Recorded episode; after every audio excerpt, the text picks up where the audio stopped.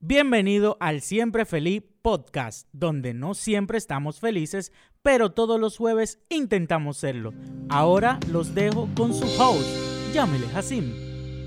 Bienvenidos señores a otro episodio del Siempre Feliz Podcast. Yamile Hassim aquí con ustedes en el día de hoy. Ya se siente la brisita navideña y me encuentro con Lili en el día de hoy del diario de una superheroína. Estuvimos con ella hace unas semanas eh, y nos gustó tanto el podcast, disfrutamos tanto y aprendimos tanto sobre todo que no nos quedó de otra que volverla a invitar a estar con nosotros aquí en Siempre Feliz. Así que bienvenida Lili, ¿cómo estás? Hola Yamile, ¿cómo estás? Bien, estamos bien. Me encanta sentirme en Navidad. Tú sabes que yo era una Grinch de Navidad. ¿What? Yes. ¿Por qué?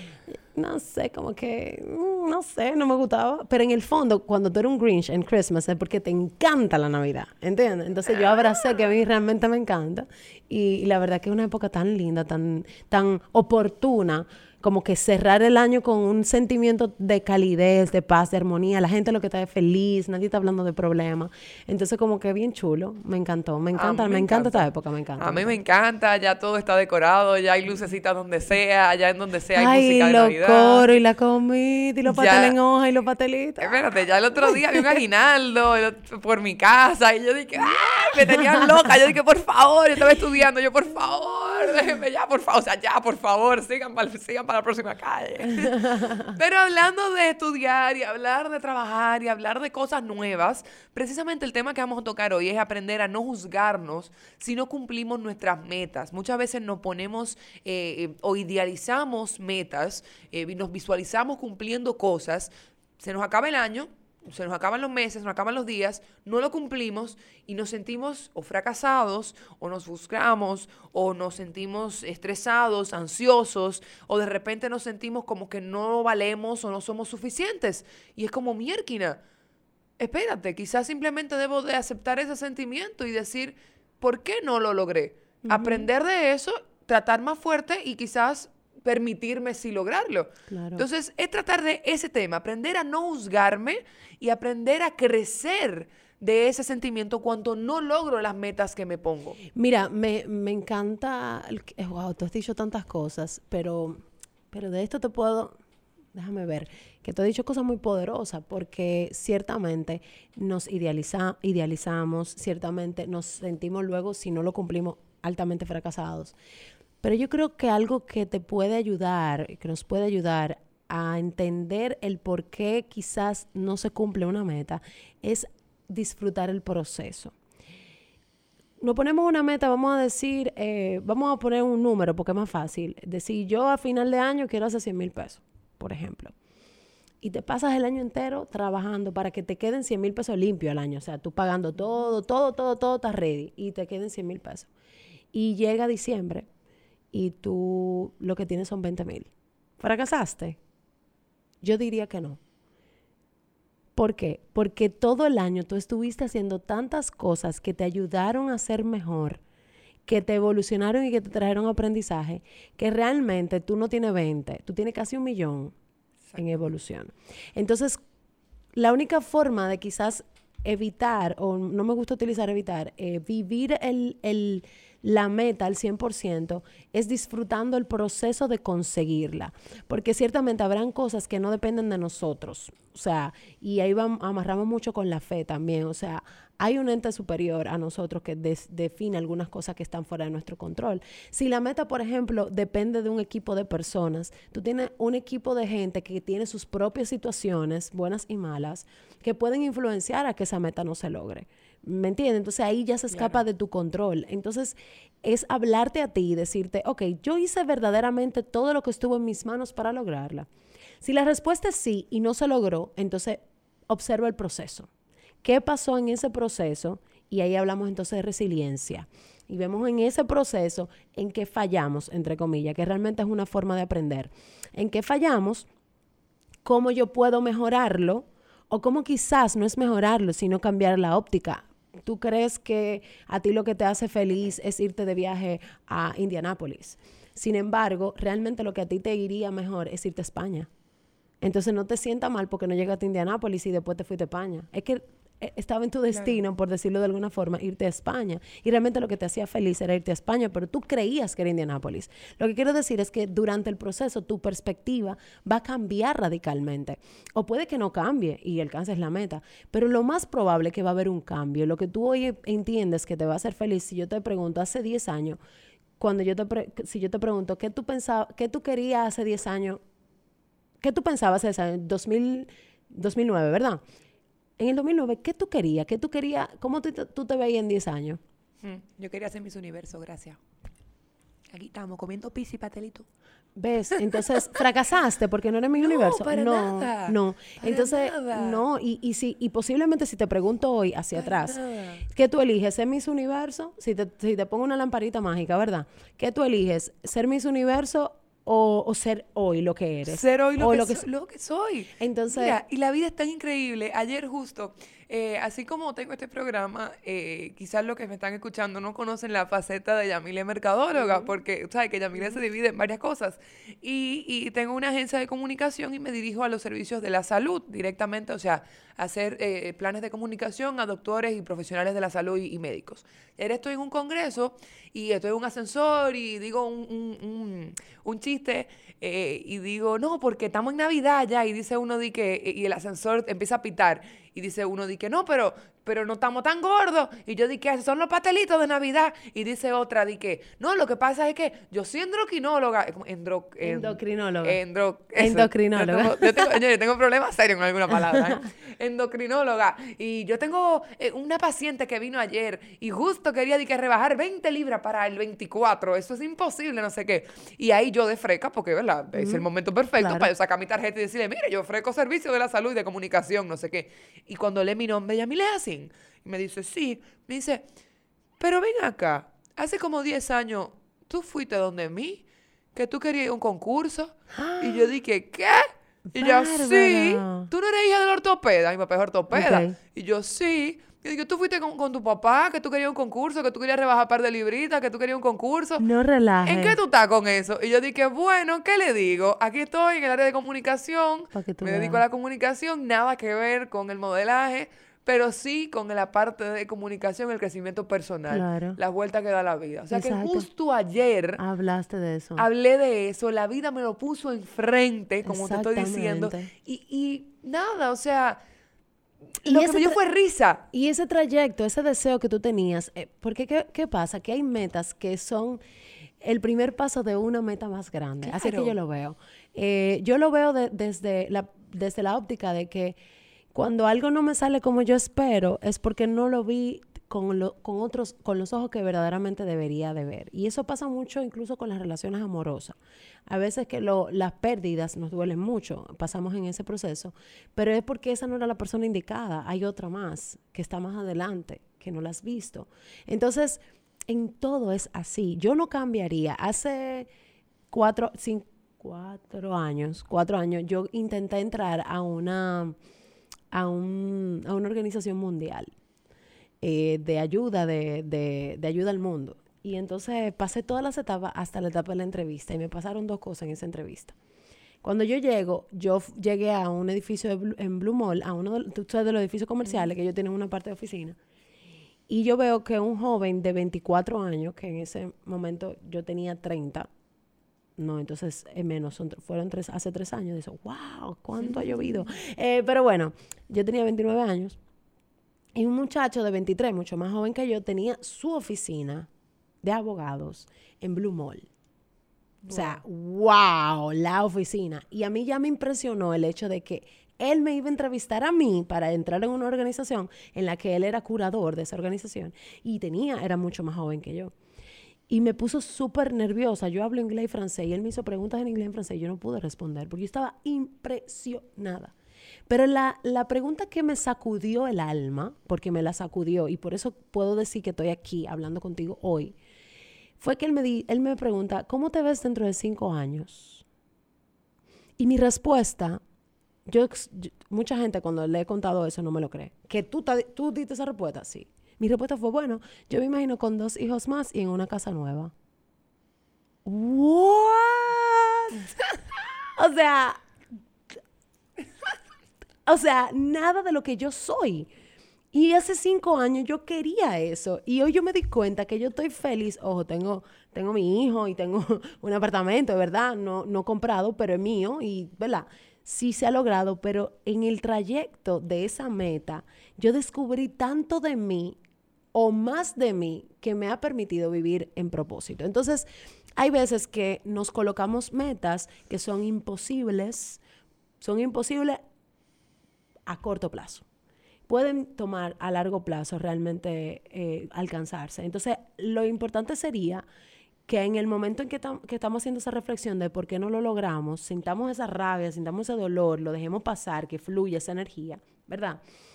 Pero al mismo tiempo definamos qué tan a largo plazo fue esa meta. Porque a lo mejor tú dices, ah, yo no lo logré, pero hay que ser una meta de cinco años y tú la pintaste como que le iba a lograr en tres meses. Claro. ¿Entiendes? Entonces tú dices, espérate, pero si esa meta de cinco años no es que yo no lo he logrado, yo tengo que pasar la primera etapa. Entonces te concentras en la primera etapa de esa meta cinco años. Eh, y te empiezas a poner lo que digo yo, curitas emocionales. O sea, ya está la herida, está el dolor de que no lo logré, entre comillas, ¿verdad? Entonces empieza a tratarte un poquito mejor y decir, ¿tú sabes qué? Es que eso es para cinco años, espera, déjame pasar primera etapa. Ah, no, pero mira, yo quería esto, pero resulta que tengo esto, déjame reorientarlo. No es que esquives el sufrimiento, porque el sufrimiento es un sentir y es parte de vivir, ¿verdad? El que no sufre es porque está muerto.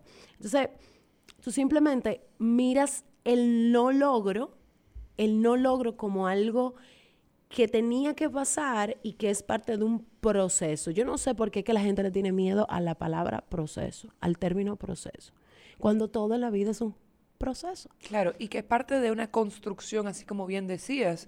Hay cosas que como, como, como lo mío es agencia y es construcción de, de, o sea, todo lo veo en cuestión de clientes y en cuestión de, de sea, mis problemas entre comillas, son, eh, presento algo a un cliente, el cliente no le gusta, se me derrumba la vida por dos semanas porque fue el trabajo de un mes que, que, que vengo, o sea, que se me cayó. ¿No entiendes? O sea, eso, óyeme, le cae a cualquiera un blog encima. ¿No entiendes? Tú tienes un mes trabajando para presentarle a un cliente algo, para que te digan, no, a mí no me gustó.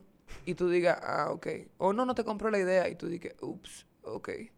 O no, simplemente no, ganó, ganó el pitch otra persona. Y tú dices, mm, ok oye, duele, ¿tú entiendes? o sea, eh, da como in the gut, o sea, como dicen los gringos, it, hits you in the gut, es como, mierda, yo pude haberme ido por otro, por otro eje creativo, pude... Entonces, te deja mucho tiempo de reflexión y mucho tiempo de horas invertidas, momentos perdidos. Y eso me ha, me ha enseñado a mí a entender que, que realmente no es tiempo perdido, es simplemente momento que yo tenía que darle porque después yo me di cuenta que yo no estaba preparada para ese cliente. O sea, cuando yo vi ese cliente en la calle, por ejemplo, yo dije, mira, ¿quién es que yo no hubiese podido con ese cliente? Es que yo no estaba preparada eh, a nivel, eh, o sea, a, nivel de preparación, yo no estaba para, yo no estaba para manejar un cliente de ese calibre. Yo no podía salir a la calle con ese, con ese cliente. yo perdí por algo. Y, y, y, y tal vez que esa otra forma... Y me ha pasado varias veces, ¿no entiendes? O sea, ah, ah, y tal vez... Yo no tenía el equipo para manejar ese cliente, por ejemplo. Y entonces, ok, no tengo el equipo para manejar ese cliente, ¿qué tengo que hacer para tener el equipo para manejar ese cliente? Exactamente. Es, y de ahí aprendí. Y entonces reestructuré y ahora sí puedo ir, por ejemplo, y competir con el equivalente a ese cliente. Y decir, ok, o volver a un round two de ese mismo cliente. O sea, son cositas que la vida te va poniendo a prueba. Pero es como digo yo, es como está protegiéndote. o sea, es como para no dejarte hacer ridículo en cierta manera. Y uno, si no para a como tratar de entender lo que la vida te está tratando de decir, es muy difícil, porque uno le, lo que hace es como, mierda, ¿por qué a mí? ¿Por qué a mí? No, no, no, no. No es por qué a mí. Mejor vamos a tratar de entender qué es lo que la vida me está tratando de decir con esto. O sea, no es por qué a mí me está pasando esto, es ¿qué me está pasando con esto? ok, se me fue esta oportunidad, pero ¿qué me está tratando de decir esta oportunidad con lo que me está pasando? Exactamente. ¿Qué procesa en mí? ¿Qué parte de mí sacó que yo lo tenía ahí escondido? O sea, eh, yo creo que eso, el vivir en el proceso, no del proceso, sino vivir en el proceso, en, en, en, preparar algo, incluso en el mismo proceso tuyo de preparación de esa oferta para ese cliente. Yo estoy casi segura que conociste herramientas que tú no conocías de antes. Entonces, hay veces que someternos a un proceso y vivir el proceso, aunque la respuesta sea la que uno no espera, te demuestra habilidades de ti misma que tú o de ti mismo que no se escucha, eh, que tú desconocías. Tú decías, wow, yo nunca me imaginé que yo iba a poder hacer esto. O sea, yo hice un curso de redes sociales hace mucho tiempo porque em, mi mejor amiga dice que yo soy tanta caña que prefiero aprender a hacer la cosa para no pagarle a Ay, yo también. Yo, yo digo, si tú puedes, yo puedo. Si tú tienes dos manos. Mira, por ejemplo, ese arte de ayer, de, de. ¿Y que de ayer? Bueno, ese arte, que todos los artes de todos los diseños soy yo que lo hago. ¿Por qué? Porque yo digo, si tú tienes dos manos y un clic y una computadora, yo puedo. O sea, yo digo que si nosotros los seres humanos nos proponemos una cosa, lo podemos lograr. Ah, que yo no soy creativo. Usted sí es creativo. Simplemente tiene que proponerse, lograr, trabajar esas herramientas para lograr, o sea, desarrollarlas. Punto. Y algo muy importante de eso es el hecho de que cómo tú pretendes ser dueño de una empresa cuando tú no sabes cómo se hace el trabajo. Claro. Y entonces están los especialistas, evidentemente. El que sabe, sabe y por algo se contratan. Pero si tú mínimamente tienes un conocimiento de lo que tú deseas, entonces evidentemente eh, vas, a, vas a poder lograr eh, eficientizar el recurso que contrates. Entonces, ¿qué pasa? Em, cuando tú, cuando tú estás en, en un proceso em, de creación, bueno, no, espera, te decía, yo hice un curso de redes sociales eh, para manejar mis redes y entonces un- se me presentó una oportunidad de conocer un grupo de personas maravillosas porque ellos necesitaban a alguien que manejara las redes sociales. Y yo me ofrecí. Buenísimo. Yo no soy especialista, yo me ofrecí por un curso que hice. Y posiblemente yo pude haber manejado esa, re- esa plataforma 1500 veces mejor de lo que yo, yo la manejé. Pero yo salí de la zona de confort. Entonces, los procesos, las metas son disruptivas.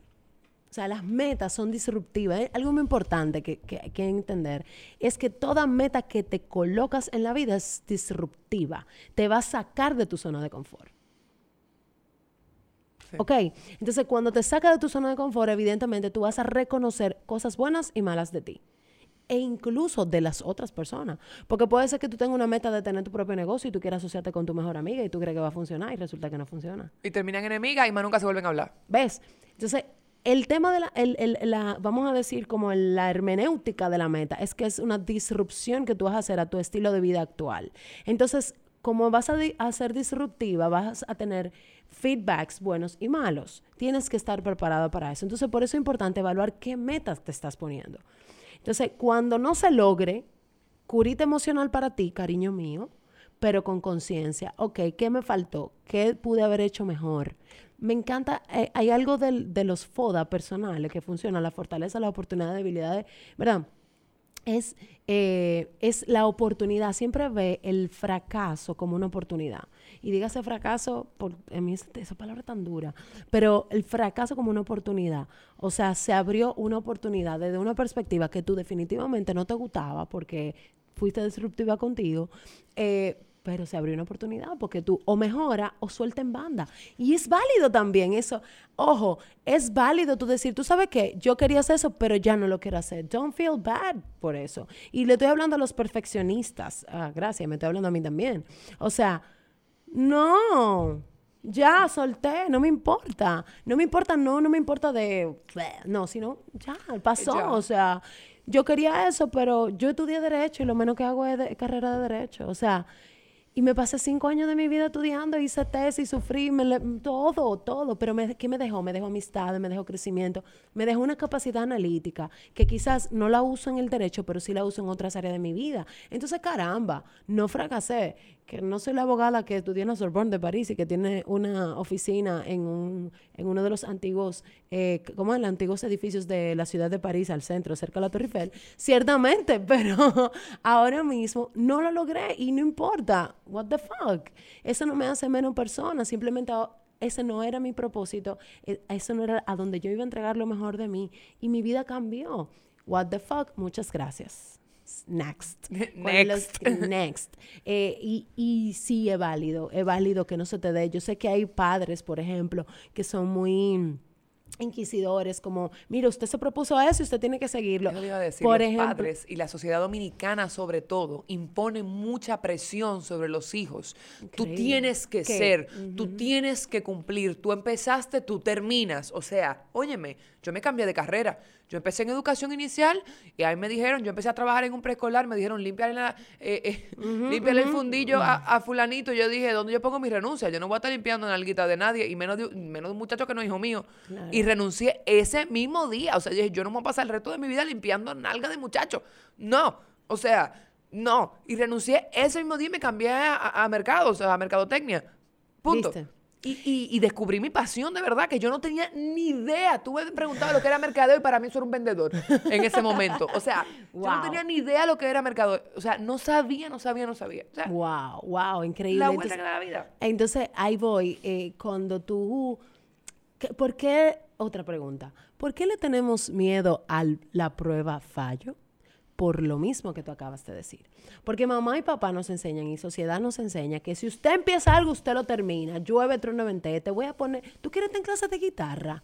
Te voy a poner en clase de guitarra y te voy a comprar la guitarra. Ay de ti si te sale de la clase de Hasta guitarra. que tú no seas coche de Carlos Santana, tú no Tú sales no de, ahí. sales de ahí. Y tú mira, Ah, mío. exactamente. Entonces, ¿qué pasa? que prueba fallo es así que funciona. Tú, tú crees que te gusta la guitarra y cuando tú te involucras en ese instrumento, tú dices, no, es que a mí lo que me gusta es el piano.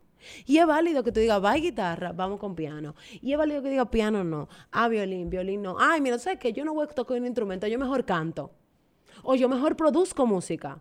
Yo la produzco, o sea, yo digo como es porque tengo buen oído, cuál es, o sea, no sé, o sea, hay miles de opciones que tú solamente probando y fallando vas a saber. Prueba fallo, no prueba fracaso, sino prueba fallo, déjame ver si me gusta o no. Cómo la gente empieza a comer, caramba. Claro. Probando. Y porque si, si tú puedes probar y no gustarte una comida y pasar a, otro, a otra comida, ¿por qué no podemos hacer eso con la vida? Claro, asumiendo todo eso con responsabilidad, porque tampoco es que tú te vas a poner a loquear. No, no, no estamos hablando de loquear, estamos hablando de que usted se puso una meta al año y no le fue como esperaba, que usted va a cómo usted va a asumir esa, esa responsabilidad. responsabilidad de que no sucedió. O la va a asumir de una forma muy negativa, te vas a deprimir, te vas a sentir fracasado, te van a dar ataques de ansiedad, o tú dices, ok, next, esto no era para mí, o sí, ¿cómo lo voy a mejorar? Ah, pero me faltó. Yo trabajé en ese proyecto cinco horas en el día. Tengo que dedicarle media hora más. Quizás si le hubiese dedicado media hora más, hubiese tenido el éxito que yo esperaba. Y ya, o sea, hay que, hay que salirse y, y permitirse sentir el fallo. Porque aprendemos de dos formas. O con un momento de- alta alegría, o sea, de, un, de una eh, química de felicidad en tu cuerpo orgánico, en tu cerebro, que te hace sentir en las nubes. O aprendemos así, o aprendemos con el dolor. Y como estamos diseñados cerebralmente para omitir el dolor, si yo te pregunto, ¿cuál ha sido el momento más triste de tu vida? Tú posiblemente me vas a decir uno. Y cuando me lo digas, yo te voy a decir, descríbelo, tú no vas a poder describirlo. Sin embargo, yo te pregunto, ¿cuál fue el momento más feliz de tu vida? Bueno, hasta ahora es este, y yo te digo, descríbelo, y te decir, mira, yo me sentí así, y luego en el cuerpo yo sentí que las manos se me ponían frías, y después, o sea, tú puedes describir perfectamente tu recuerdo más de más felicidad, de mayor felicidad, sin embargo, el de mayor tristeza no. Tú simplemente sabes que estaba mal. O sea, que tú sentiste, "Mm, yo me sentía mal, mal. Pero dime, "Mm, mal. Entonces, como ya estamos de por sí diseñados para, para aplatar esa, eh, eh, tú sabes, Claro. bloquear ese sentimiento, entonces en el momento permitámonos sentirlo porque se va, a ir, se va a ir por seguro y se va a guardar en la memoria como algo malo y punto. Entonces, en ese instante tenemos que ser capaces de, de aprender. Déjame ver, me siento mal, me siento de esta forma, de esta forma, de esta forma, y ahora, ¿qué es lo próximo? Y si te, da la- si te dura la tristeza tres días, es válido. Lo que yo no te voy a aceptar nunca es que te dure seis meses, porque ya ahí entramos en una depresión profunda. Pero fuera de, tú duras, yo soy una que me doy una semana de duelo con el tigre que me gusta, que me dejó, o que te terminó. Y que no está mal tampoco. Y yo me, doy- me doy mi semanita completa, así me la calculo. Y ya, y después de la semana ya suelto en banda. Next, ¿qué es lo que pasa? ¿Cuál es lo próximo?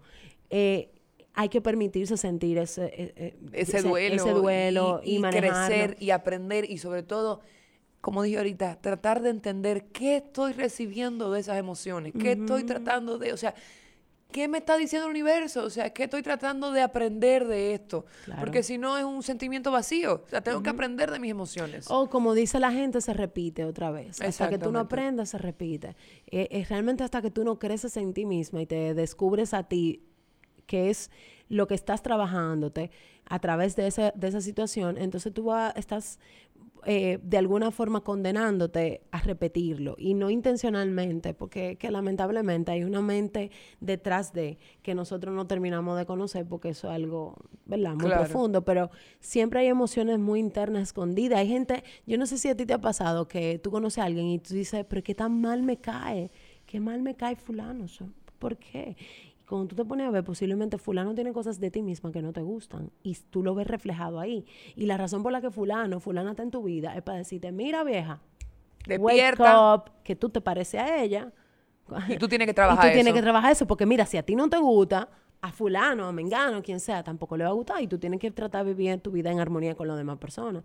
Entonces, yo creo que eso, o sea, al final es muy importante que seamos capaces de ponernos curitas emocionales, pero como todo proceso, si tú te cortas, tú tienes que desinfectarlo. Primero observar qué fue lo que te pasó. Ay, mira, me corté con el vidrio. Es muy profundo. No, ¿cómo se quita? Ah, lávate con suficiente agua. Es lo mismo. Mira, me encanta este símil que me salió ahora. Los procesos de fracaso son como heridas que se abren en tu ser y tú lo tienes que tratar como, como tratas las físicas también. ¿Qué sucedió? ¿Cómo me corté? Ok, con el cristal. Bien. Entonces, ¿qué tengo? ¿Está muy profunda? No, no está profunda. ¿Con qué se cura? Con alcohol y un chin de metiole. Yo no sé si eso se usa todavía. Eh, o una cremita. Ok, pap, lo pongo. ¿Esto requiere ponerle una curita, sí o no? O sea, darle su espacio para que no se infecte. Mira, míralo como sería en un proceso normal de vida. Ok, no, se puede quedar al aire libre. Eso se va a curar en dos días o no, eso requiere más cuidado. Todos los días tengo que limpiarlo y todos los días tengo que, por un periodo de tiempo en específico hasta que empiece a cicatrizar. Y después ya, cuando tú vienes a ver, hay un libro que se llama eh, El arte de curar las heridas emocionales, que es un Kiyus- Kiya no me acuerdo, es un, es un arte japonés y te, te- te enseña a través de ese arte, de la creación de, de esas figuras, desde el punto de vista emocional, cómo tú convertir tus heridas en ese oro que, que hace que tú seas una pieza eh, muy original, porque tu apertura no es la misma, aunque por ejemplo tú y yo suframos de fracasos de amor, la forma en que tú lo sufriste y lo sanaste no es igual a la mía. Entonces de repente esa herida tiene una forma distinta, pero también es parte de tu belleza. Entonces en el arte de curar las heridas es eso, eh, eh, las heridas emocionales, hay heridas emocionales a las que le tienes que dedicar tiempo y hay, y hay heridas emocionales que son porque fracasé y no, porque estoy endeudado hasta el copete, porque me tuve que declarar en quiebra, porque en mi casa, en mi compañía está en crisis, no hay forma, tengo un lío grandísimo con mi socio. Miles de cosas te pueden suceder. Se murió mi perrito, Dios libre. Eh, mi carro se dañó. Todo eso. ¿Quién no se ha sentido mal, señores, cuando se le daña el carro? Yo no entiendo eso. Yo no entiendo eso. ¿Por qué se me daña el carro a mí? ¿Por qué es un carro? Muchacha, shh, que estamos en diciembre y los carros como que lo, como que lo sienten, como que lo sienten, como que ese tablero se prende como un bombillito de Navidad, como los bombillitos de Navidad, como un arbolito. Por lo mismo, no te puedes culpar y sentirte claro mal. que no. por algo que no depende de ti, número uno. Y número dos, es que tiene fecha de caducidad. O sea, le va Claro. a pasar algo porque, porque es algo que va rodando y se va usando. Entonces, eso, tú sabes. O sea, vamos a ser, vamos a ser más lindos con nosotros mismos. Eh, es difícil. Yo no quisiera llorar todos los días, pero si tengo que llorar todos los días, lloro todos los días. Y son que- periodos, son momentos. Y, y también entender que si, oye, si en una semana lloro todos los días por una semana, óyeme, la semana siguiente voy a mirar para atrás y digo, qué bueno que lloré todos los días por una semana porque ahora entiendo por qué lloré todos los días por una semana. Pero lo vas a entender, o sea, Totalmente. son momentos y ciclos que la vida da. Y, y- y creo que es bonito aprender y sobre todo crecer de ellos, pero darnos el momento para poder permitirnos no juzgarnos. Yo creo que es lo más importante, no juzgarnos. O juzgarnos con amor. Juzgarnos con amor. Permitirnos Per- juzgarnos con, amor. O sea, ese análisis que tú dices al, que tú decías al principio, que me faltaba. Sí. Al final, sea, al final es un sí. análisis, es, un- es juzgarse De- con amor. Perfecto, amor, me encanta. Con amor. ¿Qué me faltaba? ¿Qué puedo hacer mejor? ¿Cuáles son las oportunidades de crecimiento aquí? ¿Qué me faltó eh, perfeccionar? ¿O cómo yo manejaba mis actitudes? ¿Qué tengo que, tengo que pensar la próxima vez antes de decir tal cosa? O sea, es juzgarte con amor. Con amor para poder mejorar, ¿no? De que, que tú eres una estúpida, que cómo tú lo hiciste. No, No, no, eso no. Sino, bueno, no, fallé, o sea, bien. Next. Claro. Dejar de compararnos, dejar de mirar al otro, mirar para adentro, mirarnos a nosotros y empezar a, jugarnos, a juzgarnos con amor. Me encanta. es, así Lili, gracias por estar con nosotros en el día de hoy. mío. Siempre un placer tenernos con- tenerte con nosotros aquí, siempre feliz. Si puedes, por favor, compartir tus redes sociales para que todos los que nos están escuchando puedan también seguirte a ti en tus redes. Por supuesto, pueden seguirme en mis redes como arroba el diario de una superheroína, el diario de una superheroína, y además en el personal arroba Lili López R de Rosario, porque a mami nunca se dejen en olvido. Ahora en Navidad tengo muchísimas cosas, tengo todavía el journal, muchos journals disponibles, y a Beyond Hero, y además vengo con algo súper poderoso en estos días, eh, así bien rico para las superheroínas que se despidan de este año 2019 con una actitud bien asertiva y resiliente, pero sobre todo preparada para un 2020 que viene cargado de muchas cosas. Excelente, muchísimas gracias Lili. Invitarlos a todos ustedes también a pasar por yamijacin.com donde también pueden descargar de manera gratuita la primera parte del Siempre Feliz Workbook. Así que nada, muchísimas gracias por escucharnos en el día de hoy y nos vemos la semana que viene por aquí por el Siempre Feliz Podcast. Recuerden compartirlo y nada, un beso grande, feliz Navidad señores, spread a lot of love y nada, que el espíritu navideño viva en ustedes, navideño viva en ustedes porque yo creo que nada de Grinch, no queremos nadie, no, queremos Grinches. Y si usted, si usted decide ser Grinch, le invito a hacer una sesión de coaching para volver no, y póngase a ver como película de Navidad y escuche música navideña y como saque ese Christmas spirit que I know it's there. Hay una canción muy buena de Manny. De ¿Eh? Manny Cruz, una canción muy buena de Manny Cruz. Eh, baile un chingo Hay muchas cosas de Navidad que usted puede hacer para sacar ese espíritu navideño que está ahí. De verdad que sí. Búsquelo, búsquelo que está ahí. Nada, un beso grande y feliz Navidad, señores. Seguimos hablando. Bye bye. Bye.